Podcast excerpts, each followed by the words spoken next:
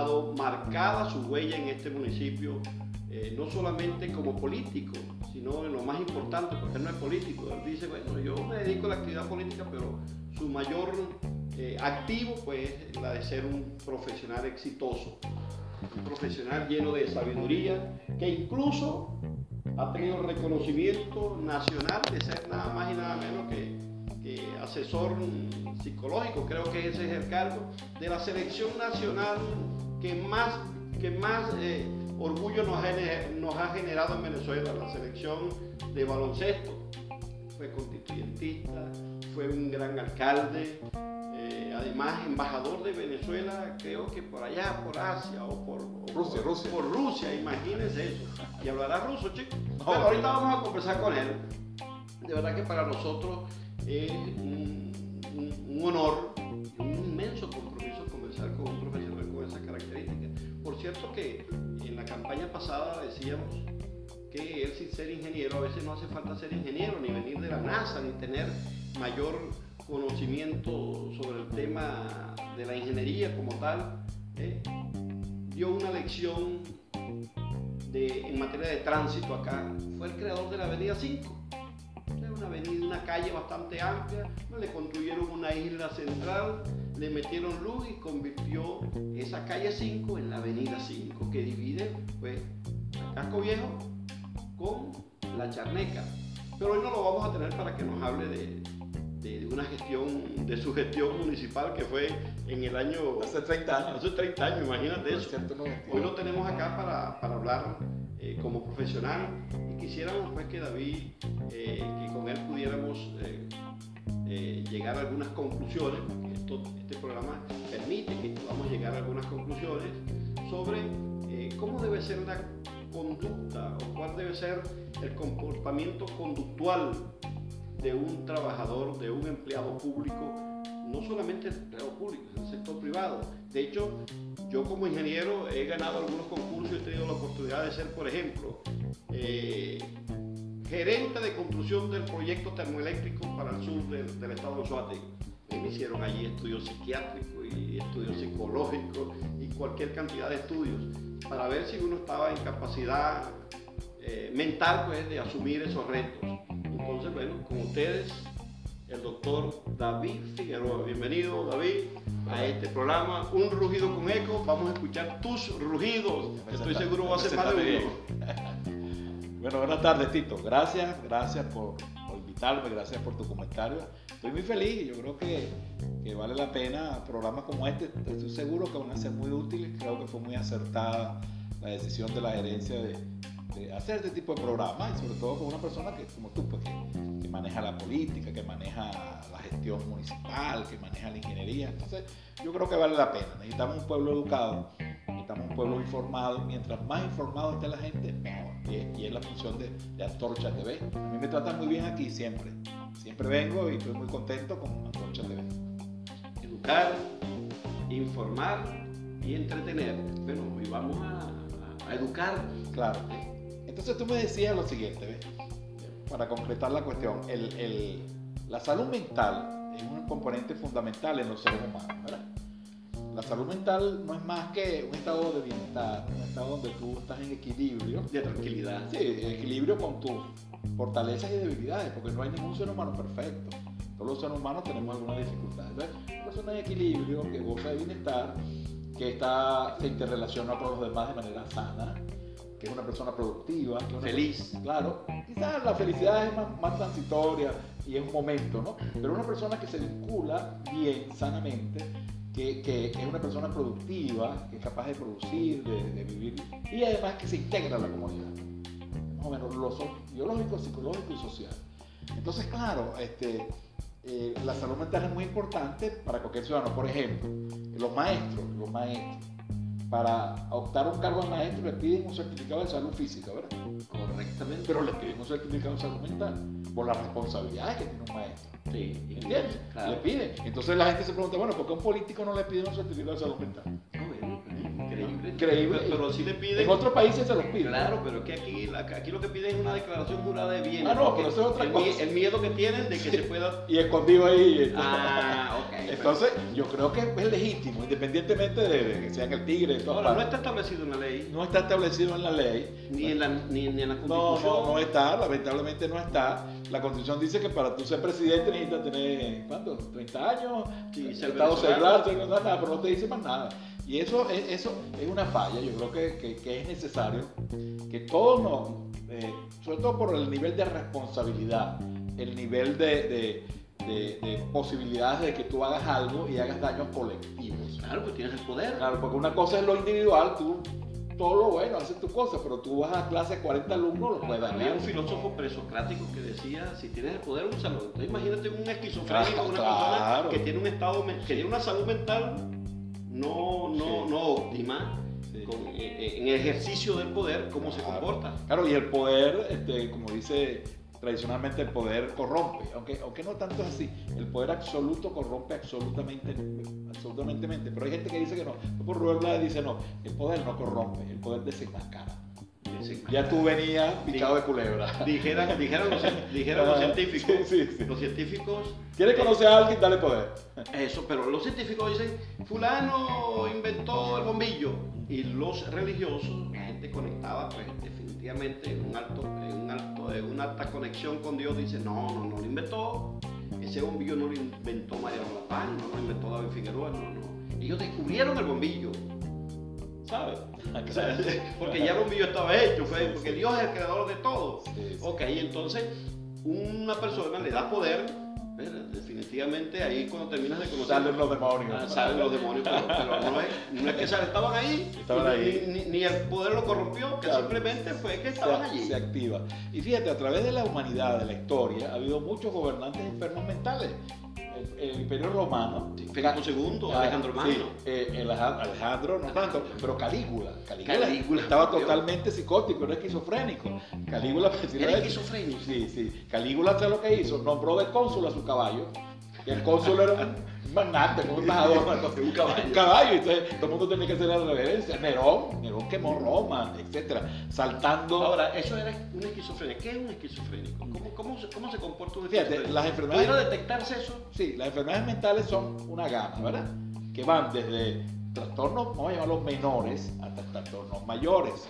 Los mayores son lo que se llama la locura popularmente. La locura es que tú pierdes el juicio yo estoy aquí contigo y yo te digo, mira, Tito, yo soy Napoleón Bonaparte. Tú me dices, no vale, tú no eres Napoleón Bonaparte, tú eres David Figueroa. Yo no, yo soy Napoleón. Estoy delirando. Me salgo, estoy delirando y no hay nadie que me convence. Yo soy Napoleón. O sea, yo estoy fuera de la realidad. Estoy loco. Soy Filipo II. Exacto. El nombre, el nombre técnico es psicótico. Psicótico. Pero hay trastornos menores. Esa es la minoría, ¿viste? La esquizofrenia es un 1% de la población. Ok, lo cierto, queridos amigos televidentes, ya estamos entrando en materia sabrosa y contundente que describe de alguna forma pues el estado conductual de lo que debería ser un hombre con poder. Vamos a un, corte comercial pues y al regreso estaremos conversando, continuamos conversando con el doctor David Figueroa sobre pues, salud mental, cómo debe comportarse un empleado público o un empleado del sector privado.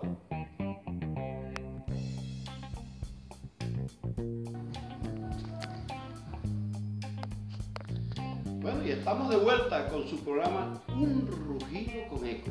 Ya estamos rugiendo. Lógicamente este eco que se produce desde acá, desde los estudios de Antorcha TV, este rugido va a tener eco, va a tener resonancia en todos los sectores que conforman la geografía del municipio y un poco más allá.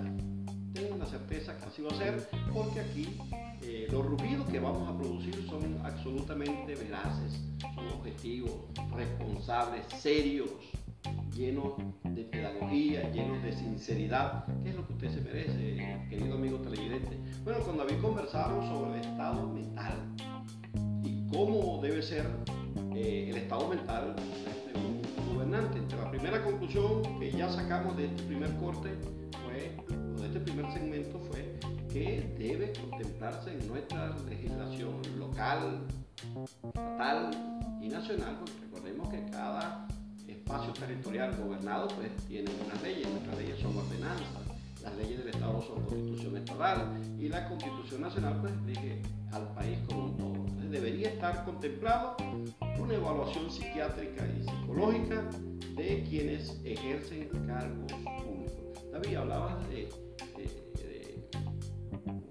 algunas experiencias en el mundo sobre esquizofrenia presente en grandes gobernantes famosos en la historia, como el caso de Calígula, como el caso de Alejandro Magno, y para de contar incluso el mismo Hitler.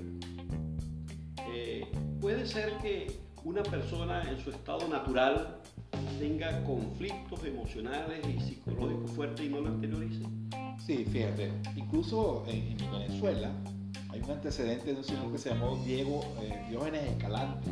Diógenes Escalante. Diógenes Escalante, cuando la época de Medina, lo iban a nombrar presidente interino. Era el embajador de Venezuela en, Estados Unidos, un tipo muy ministro y cosas, pero el hombre lo iban, a, lo iban allá, lo iban a investir como presidente de Venezuela y el hombre empezó a delirar estaba loco, estaba demenciado. Entonces tuvieron que hacer una junta médica en esa época y determinaron, no, esa hombre está, mal y no pudo ejercer el cargo, fíjate. Estuvo a punto, un enfermo pero serio, de ser presidente de Venezuela. Y su estado era natural. Sí, no sé, no. Claro, porque hay una cosa en las enfermedades mentales, otro día a lo mejor con más tiempo hablamos de ella.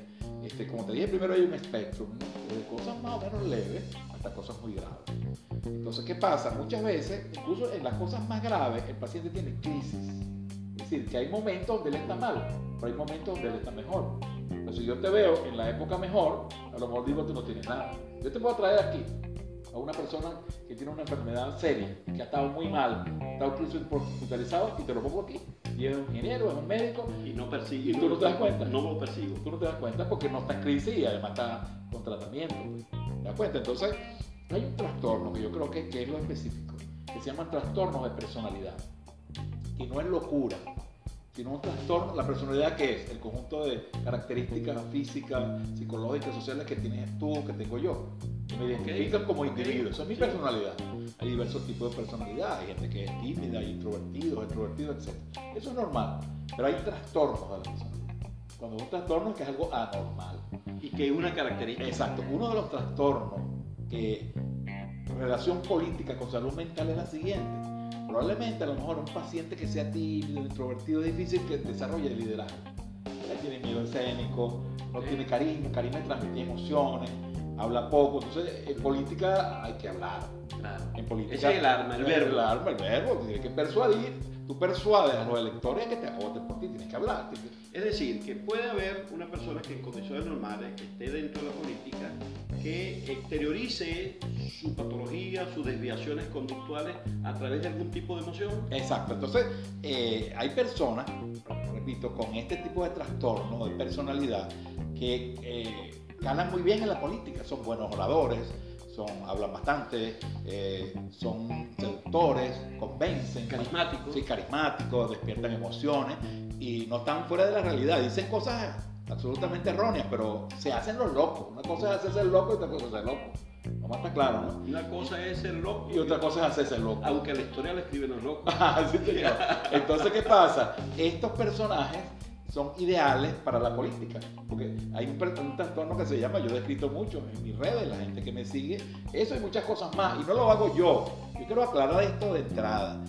Yo cuando hablo de esta patología no me refiero a alguien en particular. Eso existe en los libros. Vean los libros de psiquiatría, de psicología y conseguirán esto. Lo hace con mucha pedagogía. O sea, yo lo leí. Eso no está hecho para, para, para dañar a nadie, sino que eso existe. Claro. Y como yo digo, mira, la esquizofrenia es uno, dos, tres, cuatro criterios. El que lo tiene, lo tiene, pero no me va a echar la culpa a mí. Si te cae la, piedra en el techo, es otra cosa. Exactamente. Entonces, ese trastorno eh, eh, es muy típico en la política. Es una combinación narcisismo con psicopatía. Narcisismo con psicopatía. Sí, una mezcla venenosa. ¿Qué es un narcisista? Exacto. ¿Qué, es un narcisista? Exacto. Un narcisista. Empezamos por ahí. Narcisismo viene la, la palabra de la mitología griega. Narciso era uno de esos dioses griegos que era muy, muy hermoso, muy bello, un hombre muy, muy hermoso. Y, todas las ninfas lo buscaban. Como dicen por ahí en la charneca, monito. Bueno, el hombre, el hombre Narciso y, era, era más bello y las mujeres las despreciaban porque él se quería era el mismo, se quería demasiado el mismo. Entonces, resumiendo el mito, es que él, un día se veía en, la laguna, en un lago, a ver su imagen, porque eso es lo que él decía, y se, se, se, se asomó a la laguna, se cayó y se ahogó. es el mito de Narciso. O sea, que se quería tanto a sí mismo que se ahogó, pues. Ahí viene la palabra mitómano. Esa. O sea, la mitomanía es mentira, la, gente es mentirosa. Los narcisistas generalmente son mitómanos. Ahorita vamos a hablar de las características de los narcisistas, pero fíjense que aparece de ahí. El concepto es que la persona se supravalora, o sea, se considera el mejor, se considera, entre comillas, el papá, se considera el más sabio, se considera la persona más idónea, o sea, exagera sus logros. Es posible que sí tenga logros, claro. pero los exagera, los magnifica en función de que, no, es, no es quererse uno mismo, ojo, quererse uno mismo es bueno, la autoestima, pero esto que yo diga, yo soy el mejor psiquiatra de Venezuela, yo soy el mejor psiquiatra del mundo.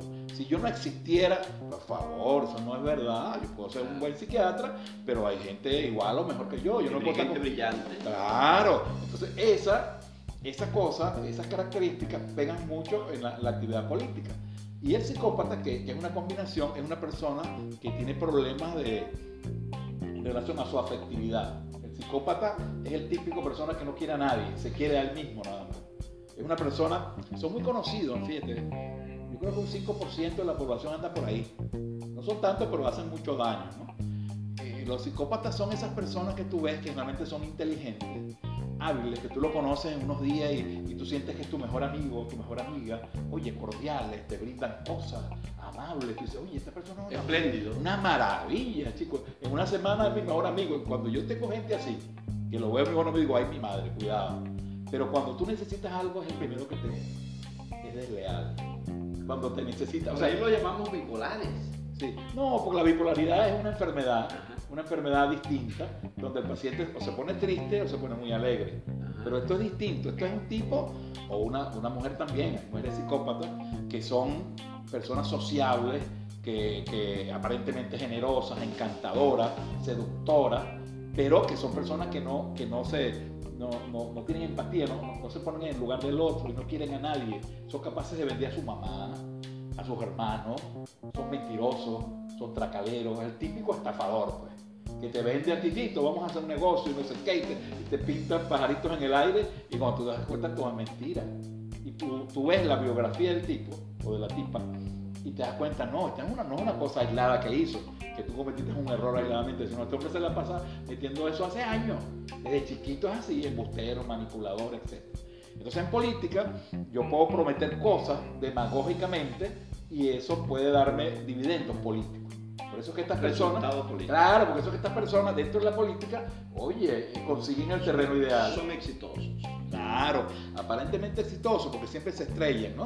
Porque, ok, eso es al final, porque fíjate lo siguiente, un político con esas características eh, adormecedoras, con esas características mágicas, que termina eh, conectando con las masas, eh, ya en el ejercicio del poder tienen otro comportamiento.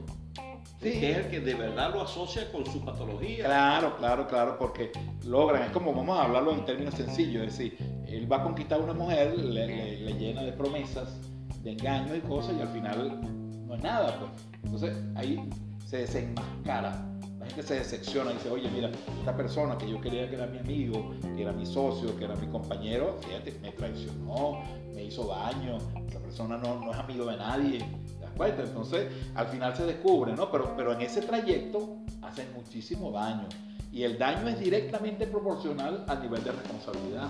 Al nivel de Claro, porque una persona que tenga la responsabilidad de conducir, por municipio, que donde hay aproximadamente 340 mil personas, un municipio eh, con las características del tigre, sea, dirigido, estar dirigido por un psicópata, estar dirigido por un narciso, estar dirigido por un egocéntrico, estar dirigido por una persona con patología de extrema desviación conductual, por supuesto que representa un peligro para la sociedad y, y sobre todo por la toma de decisiones y más aún cuando a su alrededor hay, hay, hay personas que de alguna forma validan, personas que de alguna forma aplauden, tipo foca, personas que de alguna forma no tienen eh, autoridad como para decirle, mire alcalde, o mire este, doctor, o mire ingeniero, o mire fulano, este, esto no es la vía, la vía eh, de para el ejercicio de estas funciones son producir bienestar, son producir alegría, son producir felicidad en, la población, no hacer eso que usted está haciendo. Entonces, representa definitivamente un peligro una persona con esas características en el ejercicio de sus funciones como, como hombre de poder. Claro, definitivamente sí. Peligrosísimo, peligrosísimo. Fíjate, eso que tú decías, ¿no? ¿Qué pasa con ellos? Ellos no toleran crítica.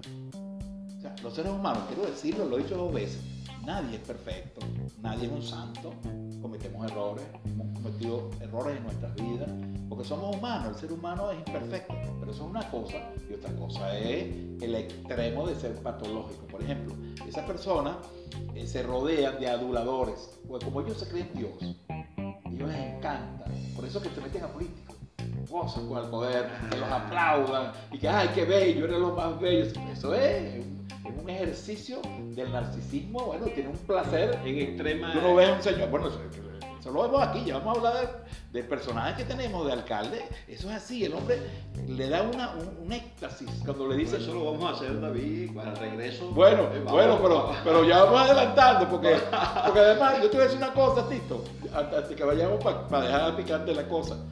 Yo las cosas que voy a decir, Tito, no son el que me la contaste tú, me la contó alguien, un chisme, sino todo lo que él dice en su programa es lo que me sirve a mí de argumento. O sea, él mismo lo dice. Elementos motivadores. Claro, entonces, si tú dices yo soy malo, yo soy tal cosa, digo, bueno, Tito es malo. Pero definitivamente las actuaciones de, de la primera autoridad civil del municipio, que debería ser un ejemplo, todas sus actuaciones, todas sus expresiones son un caldo de cultivo para el estudio de un hombre con las características de Figueroa.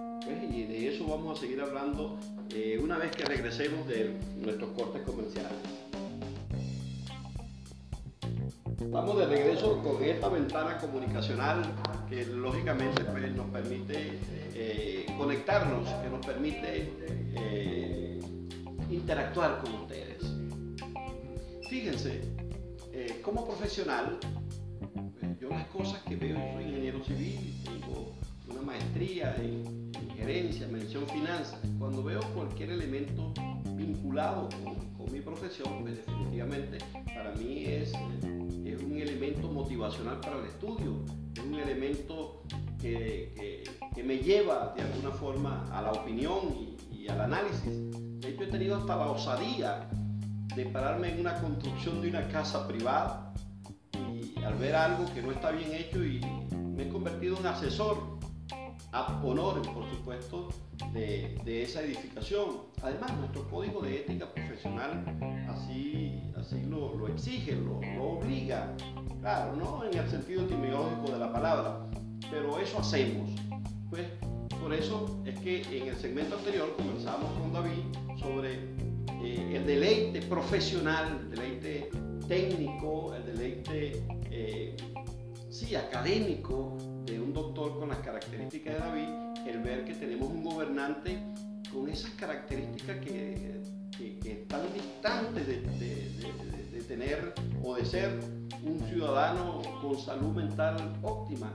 Tenemos un alcalde que él mismo se ha hecho preso, que él mismo eh, ha quedado atrapado dentro de sus expresiones que conductualmente pues lo describen como un hombre de alto riesgo, como un hombre de un peligro inminente para la tranquilidad de este pueblo. David, eh, ni siquiera es que, es una generalidad, ni siquiera es que nosotros suponemos o que tenemos la, la presunción de que el alcalde eh, representa un peligro frente a sus expresiones, que él mismo lo dice, tiene un programa de radio todos los días de 6 a 8 y media de la mañana y hace, amenaza y, es capaz de decirle incluso, después que dice que es ateo, dice, Dios mío, por favor, que caiga un rayo y ese ladrón de ese cable, cosa que, cuestionamos, por supuesto, el robo de un cable para un, pozo electrosumergible, pero que le caiga un rayo y, lo mate lo parte en mil y le hace una descripción impresionante ahí. Eso no es una actitud suicida, no es algo vinculado con una desviación conductual desde el punto de vista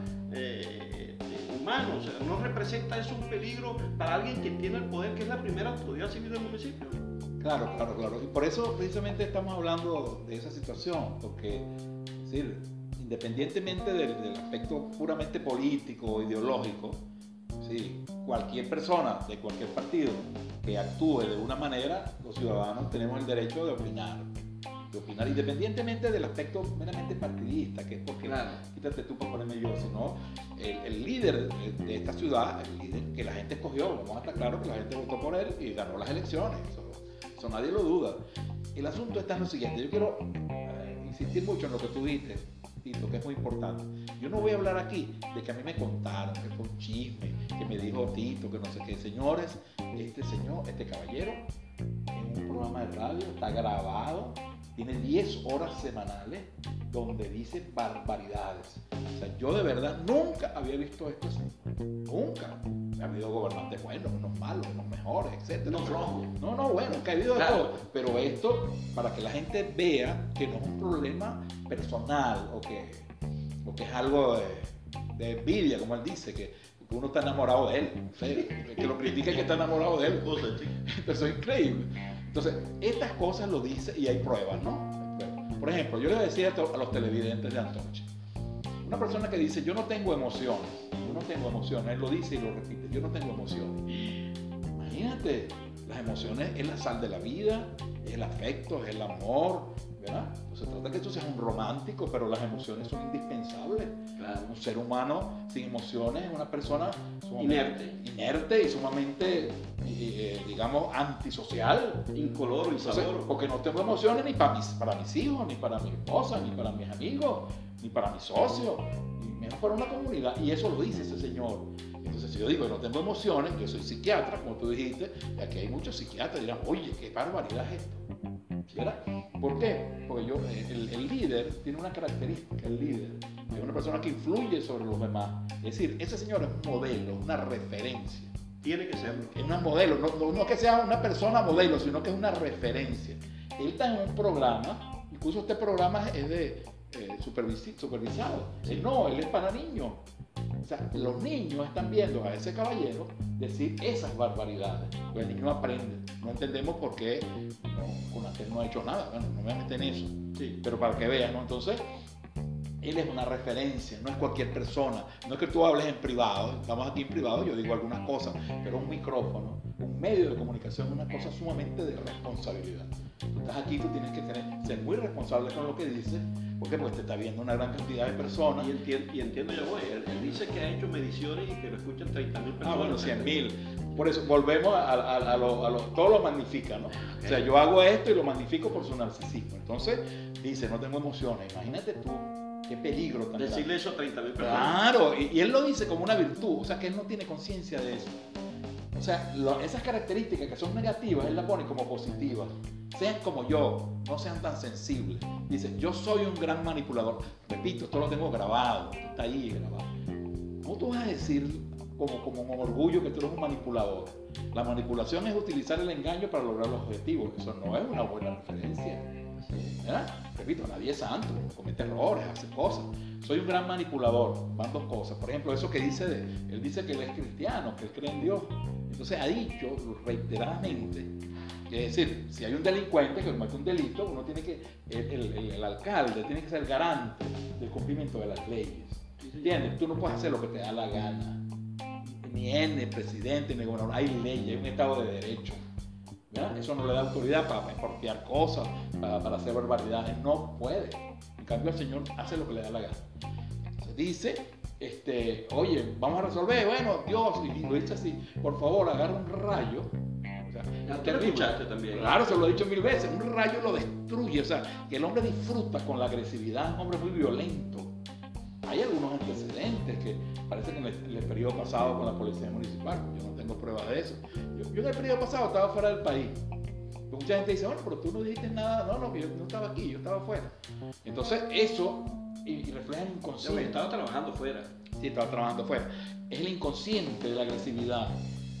La gente que cree en Dios, Dios es amor. Eh, dijo hace poco, yo quiero ser Dios para castigar, para... No, chicos, Dios es para salvar. Pero resulta que hay unos señores que son sus asesores espirituales y son católicos. Yo digo, bueno, señores, dígale a este señor que eso es una barbaridad. Dijo la otra vez, yo eh, voy a ir, eh, voy a ir al infierno. Fíjate, autoevaluación, no es David que lo está diciendo, ¿por qué? Porque eso es un fastidio. Primero, yo soy un adicto al sexo. Eso no es una cosa para, para sentirse orgulloso, ¿no? Una patología, una adicción. Una adicción. Sabemos que es lo que es. Toda adicción es un problema, no, no es para tú vanagloriarte de eso. Ahora, es un problema privado tuyo. Segundo, yo soy un embustero. Digo así, Tito, yo soy un embustero. ¿Verdad? Y a mí me gusta decir las cosas, entonces en el, cielo no me puede estar. Además, yo si llego al cielo, voy a llegar y voy a competir con Jesucristo, porque yo no acepto a nadie por encima de mí. Por Dios, ¿vale? Valga, valga. Oye, esto es terrible. O sea, no estamos criticando a un personaje extravagante o que dice cosas, que la gente dice, no, que él es medio loco. No, no, no, esto es un señor muy tocado, hermano que puede hacer barbaridades, ser inconsciente. Si yo fuese Dios, matar a gente. Es decir, en el fondo, si él tuviera poder, nos matara a todos.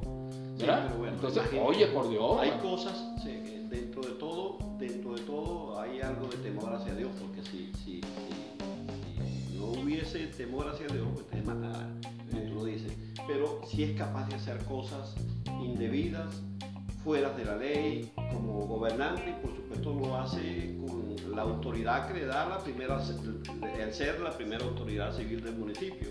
Pero él piensa que el ser la primera autoridad civil del municipio, pues que él tiene que manejarse eh, como que eso fuera una bodega, como que fuese de su propiedad. Y entonces, por segundo año consecutivo, nos presenta la ley, el, proyecto de ordenanza que rige el presupuesto para generar la ordenanza eh, del presupuesto municipal, donde de alguna forma eh, se expresa dónde van a ir los gastos y, dónde, y cuáles son las inversiones, pero no solamente eso, sino que eh, le quita poder a la Cámara Municipal a través de una empresa paramunicipal con competencia incluso eh, en el tema de los ejidos, creo que se llama Tigre Anápolis, que, que, según eh, según la ley orgánica del Poder Público Municipal, establece que debe ser aprobado por dos tercios de la Cámara y lo aprobaron por mayoría simple. Y entonces, bueno, a troche y moche, precisamente por todas esas patologías, por todas esas características, comete desafueros de, como ese. Pero no solamente eso, David,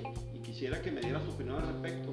También eh, una actuación de la Cámara que en, el mes de diciembre le dio eh, continuidad a, una, a una concesión, la del cementerio Parque Jardines de Guanipa, ah bueno, él simplemente la, deroga, cuando aquí todos sabemos que los actos de la Cámara solamente son derogados por una instancia superior, por un contencioso administrativo, y él no, simplemente eso no va y no va porque, bueno, se comporta como un dictador, no tiene nada que criticarle a ningún dictador del mundo. Claro, entonces fíjate, por eso es importante lo que estamos hablando de su personalidad. Su personalidad se refleja en su gestión. ¿Entiendes? Su gestión es producto de esto. Esto no es un problema ideológico, de partido, es un problema de un individuo que se cree por encima de los demás, que se cree Dios y por supuesto como tiene un poder transitorio, como todo poder político es transitorio, él mañana va a dejar de ser alcalde y va a ser un ciudadano pero se ha enfrentado a mucha gente. ¿Te acuerdas? Lo primero de los comerciantes, con el famoso problema de Popuca. Después peleó con los señores evangélicos porque decía que los pastores eran unos bandidos. Peleó con nosotros. Quería que se casaran los hombres. Ah, bueno, quería que se casaran. Llamando la atención. Él quiere, él quiere llamar la atención. Entonces busca cosas polémicas. Por ejemplo, viola la constitución. En Venezuela no se puede casar hombre con hombre. La constitución dice que no es así. Pues. En Estados Unidos lo hacen. Bueno, pero usted respete la ley. Usted tiene que dar ejemplo. Yo puedo decir, la ley dice tal cosa, aunque yo no esté de acuerdo, tengo que respetarla. Cuando tú juramentas, ¿qué es lo que tú dices? Juro cumplir y hacer cumplir las leyes. Tú eres el primero que tiene que cumplir las leyes. Entonces tú no puedes violentar las cosas. Jura ante Dios. Ah, bueno, claro, ante, la, ante, las cosas. Entonces, eh, vean, para no salirme un poco de la personalidad y hablar de la gestión, el asunto es que este, este caballero, este, eh, por ejemplo, eh, exagera las cosas, exagera, exagera digamos, el, elemento de, sus logros. Por ejemplo, él dice, eh, eh, esta es la, ciudad más limpia de Venezuela, la ciudad más limpia, todo lo mejor. Narcisismo, sí. yo soy el mejor, yo soy el papá. Además, él ha dicho, este, este es un pueblo malagradecido, o sea, que el tipo no tiene afectos por la gente. La gente lo eligió una vez y lo eligió, ah, no, bueno, cabeza hueca, estúpido, lo voy a borrar. Fíjate el mensaje manipulador, ¿no? Los voy a borrar, son unos imbéciles, no me llamen tanto. Los pobres son brutos. ¿Sabes lo que dice ahora? Que no lo llamen tanto. Bueno, ¿para qué das el teléfono? Pues? Entonces, al final dice, yo los amo y los llevo en el corazón. Tronco de manipulador. Señores, estamos, es que estamos al frente, de verdad, te lo digo, de un caso bien grande, no es una tontería. Yo no digo que haya otros gobernantes así, pero este, este, este es el primero en estas cosas. Dentro de, dentro de esa, esa característica, la soberbia también. Claro, la soberbia es expresión, la soberbia es que yo me siento superior a los demás. Mira, pedantería, es pedante. Tú ves ese caballero y llega lo que llamamos nosotros como que estuviera ahí, todos, tenemos que callarnos, todos tenemos que, saludarlo, dejar de hacer las cosas, porque él, él se cree Dios, ¿vale? Me cuenta que en las asambleas políticas, que siempre hay un muchachito por ahí corriendo, haciendo alguna cosa, bueno, eso que, tienen que agarrar a esos muchachos y esconderlos. Claro, y él no es demócrata, él no, él no es demócrata, él no permite escuchar opiniones. Bueno, la democracia es que hay diversidad, Yo digo algo y hay gente que está en contra mía. Yo te decía de, los colaboradores, nadie se atreve a decirle nada porque los votan y lo, y lo dice. lo, ha dicho, o sea, una cosa que es gravísima en gerencia, que tú tienes que apreciar a tu equipo, estimular a tu equipo, ¿verdad? No, a estos equipos ninguno sirve. De su propio equipo, hermano. Incluso la kinestesia. Sí, ¿no? de, de, su, esto no sirven para nada, no me entienden. A él no lo entiende nadie. Porque tiene, yo, yo, yo, yo, he usado una frase un poco, un poco pueblerina pero para que la gente me entienda, tiene un pasticho mental, tiene un desorden ahí en la mente y tiene una diarrea verbal. Bueno, ve, David, ah. este, Ahora, porque, él dice que no controla su lengua. Entonces imagínate, cierro aquí porque él dice, otra característica, yo no controlo mi lengua. ¿Qué es la lengua? El lenguaje. ¿De dónde viene el lenguaje? Del pensamiento, pensamiento. de sus ideas. O sea, él no controla sus ideas, no controla el pensamiento. tú eres el alcalde si no controlas tu ideas ni tus pensamientos. Si no controlas tus emociones. No, no, no, hermano, hermano. Porque no tiene emoción. Yo, estoy hablando de verdad este, preocupadísimo y preocupado. No es una cosa caprichosa. Señores, parece que, este, esta persona no, no, solamente no mejora, porque tiene 50 años, no es ningún muchacho, pero bueno, es un adolescente que va a aprender, este no aprende, este es irreversible. Entonces, todos los que vivimos aquí tenemos que ser exigentes todos los que vivimos aquí, independientemente de nuestra posición política, debemos exigir, de pedir que el gobernante sea respetuoso de las leyes, que sea el primer ciudadano que, responda a las cosas y no haga las barbaridades. Que sea respetuoso de la ley. De verdad que ha sido un honor, nos cortos, ha sido un placer, ha sido muy didáctico, muy pedagógico conversar con el doctor David Figueroa. Oye, ya está listo. Que, no puede ser. Oye, qué, rápido, vale. Sí, chicos. Qué rápido. Bueno, te tengo un comentario sobre, sobre la cuestión del de, jardín de Guanipa. Y sobre la cuestión de la insania mental. Sí, sí. declarado bueno, insania mental. Bueno, lo que pasa es que dos cosas. Vamos a hablar de Jardines de Guanipa porque yo creo que es importante para la comunidad. Porque este es un ejemplo. Señores, hoy pasa, le pasa a unos empresarios, pero mañana le va a pasar a usted. Aquí nos va a tocar todito. Estas arbitrariedades empiezan por uno, empiezan por otro. O sea, que sí es problema de nosotros eso. Fíjate, la concesión, la concesión es una atribución de la, ley de régimen virtual que permite el aseo urbano, las cosas, darlo en concesión a empresas particulares. Eso es perfecto. Hay una empresa que tiene una concesión de ese, de ese cementerio. Si tú tienes alguna observación, tú tienes todo el derecho de llamar a la empresa hacer una evaluación, hacer los ajustes y bueno, y resulta entonces que eso lo decide la Cámara, señores del Tigre, esto, esto es insólito, la Cámara Municipal aprobó que se continuara la concesión con siete votos. Una prórroga. Claro, y eso salió en Gaceta. Y el señor como anda en su, en su cosa fantástica, eso parece que no se ha dado cuenta. Y de golpe lee y yo no voy a afirmar eso. ¿Ah? ¿Qué es esto? Él no respeta. Hay, hay, una cosa que se llama el respeto de los poderes. El poder legislativo es el controlador de él. Él no es el dueño. él no es el dueño. Aquí hay una Contraloría, pero que no hace nada. Sí, pero, el poder legislativo es el controlador de la actuación ve, ve, lo que hizo, además. Además, primero violenta eso. ¿Cómo van a hacer? ¿Van a echar para atrás eso? ¿Qué van a hacer? Eso yo he oído a los concejales que dicen que no, que es una decisión. Como legalmente no pudo hacerlo, fue y se metió. Por eso. Entonces, ¿cómo se llama eso que él hizo? Eso se llama una expropiación. Eso se llama una expropiación. Él expropió una, una, una, un, bien. un bien municipal. Entonces, para expropiar ahí se faltan dos cosas. Primero, declarar utilidad, utilidad, pública. Usted, sabe de eso. Utilidad pública es que él diga, no, yo voy a construir aquí una, iglesia. Pero por allá, ese, cementerio está en un sitio especial para eso. Ahí no hay vecinos, no hay nada que vas a construir ahí. Y segundo, tú tienes que hacer un juicio. Tienes que darle oportunidad a la defensa, chicos.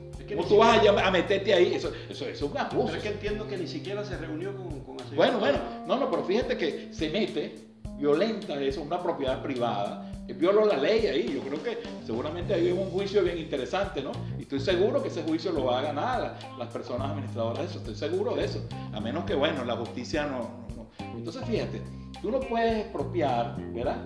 Si no declaras utilidad pública, tienes que hacer un juicio. Después de ese juicio, supongamos que el juez decide, sí, expropia, tiene que pagarle todo a esas personas, chicos. Sí, tiene que pagarle. Ah, se hace un avalúo, usted tiene que devolverme todo mi dinero todas las cosas que ahí hay una inversión, ahí hay un terreno. Lo último que acaba de declarar es borrón y cuenta nueva. Bueno, la verdad es que bueno, al final, chicos. bueno, tiene que invitarme otra vez. un rugido. De verdad que el rugido empezó bien rugido. Ojalá que, que, que, que mi modesto aporte. Yo no soy sabio, yo no estoy aspirando a nada. Pero sabe rugir. Sé rugir. Yo soy del tigre. Este, yo no estoy aspirando a nada. Mi interés no es ni económico ni político, sino soy un ciudadano y mi especialidad Gracias, es esa. Y bueno, y siempre diré eso. Ahora, el mensaje es que no le tengo miedo. A estos señores, si tú le tenemos miedo todo, nos aplasta. No le tengamos miedo. Vamos a defendernos. Vamos a rugir. Vamos a rugir. Vamos a rugir y que ese rugido sea definitivamente un eco que se traslade a toda la geografía del municipio, del estado y del país. Buenas tardes. Nos escuchamos, nos vemos y nos escuchamos el próximo jueves.